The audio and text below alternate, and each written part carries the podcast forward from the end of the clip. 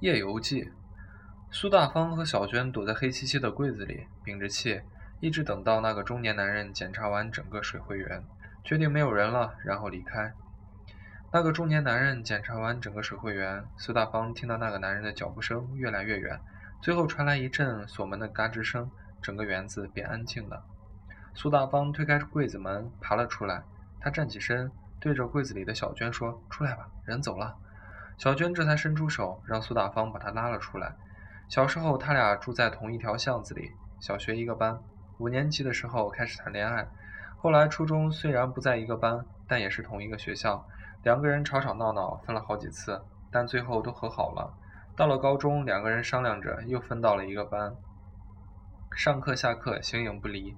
终于高中毕业了，苏大方成绩太差，没考上大学，直接去了小城的技校。小娟去了南京上大学。四年后，他选择了回小城。不过这时候，苏大方已经在城管队上了两年班，还找了个新的女朋友。小娟第一次出现在城管队办公室门口的时候，苏大方吓了一跳，但他很快镇定住，站在那里笑起来：“你怎么回来了？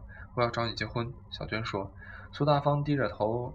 我没出息，你上了大学应该在外面找个工作。小娟上前握住他的手，说：“我们还是还是在一起，不是吗？”苏大方看着小娟的脸，就把之前那个女朋友忘在脑后了。他发现过了四年，自己还是想和小娟在一起。于是二月，他俩领了证。他俩蜜月的第一站就是自己老家的水会园。小娟是个瘦瘦小小的女孩，精神站在面前，很精神的站在柜子的前面。那是个摆在两炷香和一盏橙黄色灯光的柜子，悠悠的烟慢慢的升起来。后面的墙上挂着两张画像，一个是秦淮名妓董小宛，另一个是他的情人冒江冒碧江。传说这对才子佳人晚年就是在这个园子里度过的。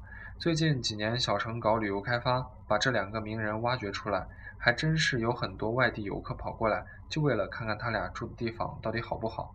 两张陈旧的画像在黑暗的灯光下时隐时现。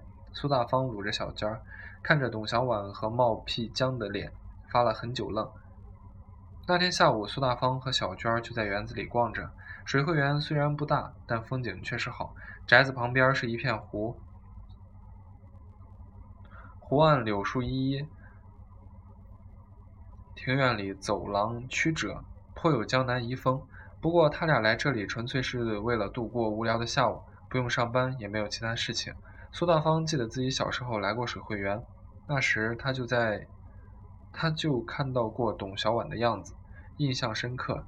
对冒辟疆反而没什么记忆。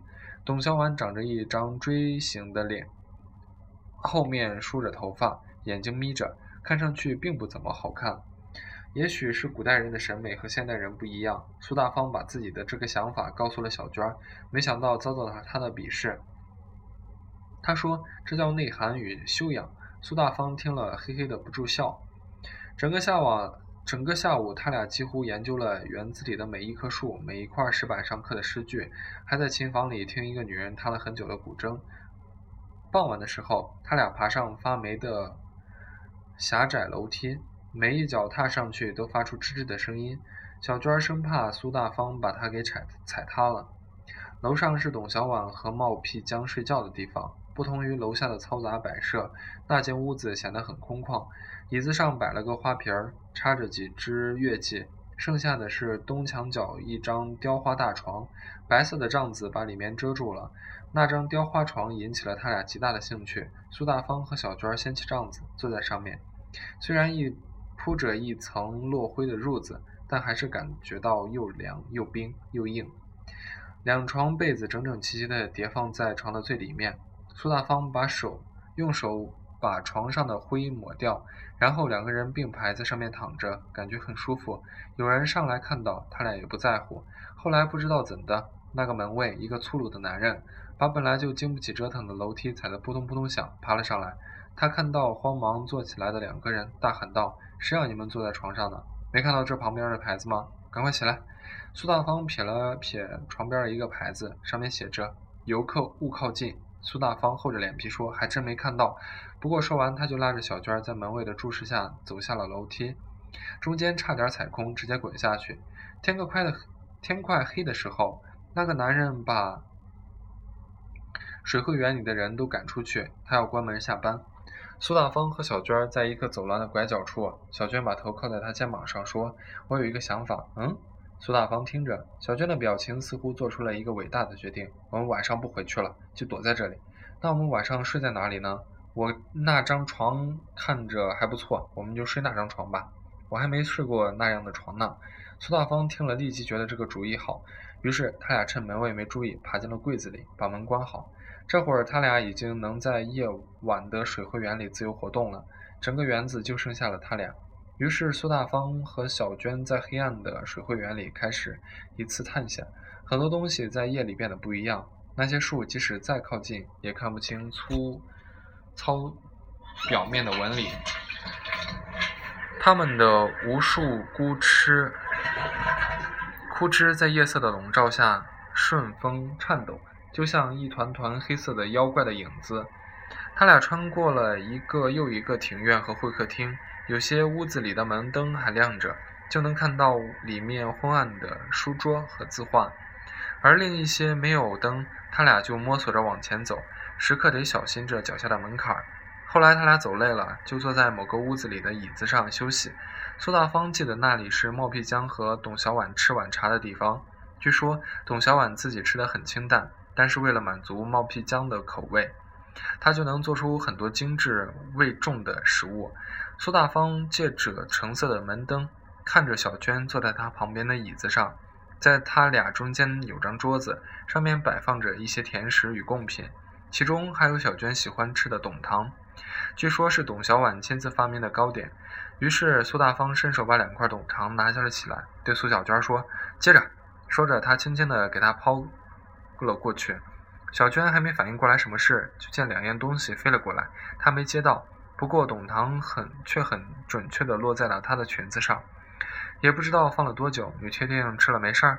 小娟这样说着，手上却已经经不起诱惑，剥开了外面的纸，把糖放在了嘴里。苏大方说：“有事没事，反正你已经吃了。”然后他跑到了琴房。白天那个请来的女人弹得还不错。夜里，琴房里只有董小宛一尊雕像还站在古筝旁边。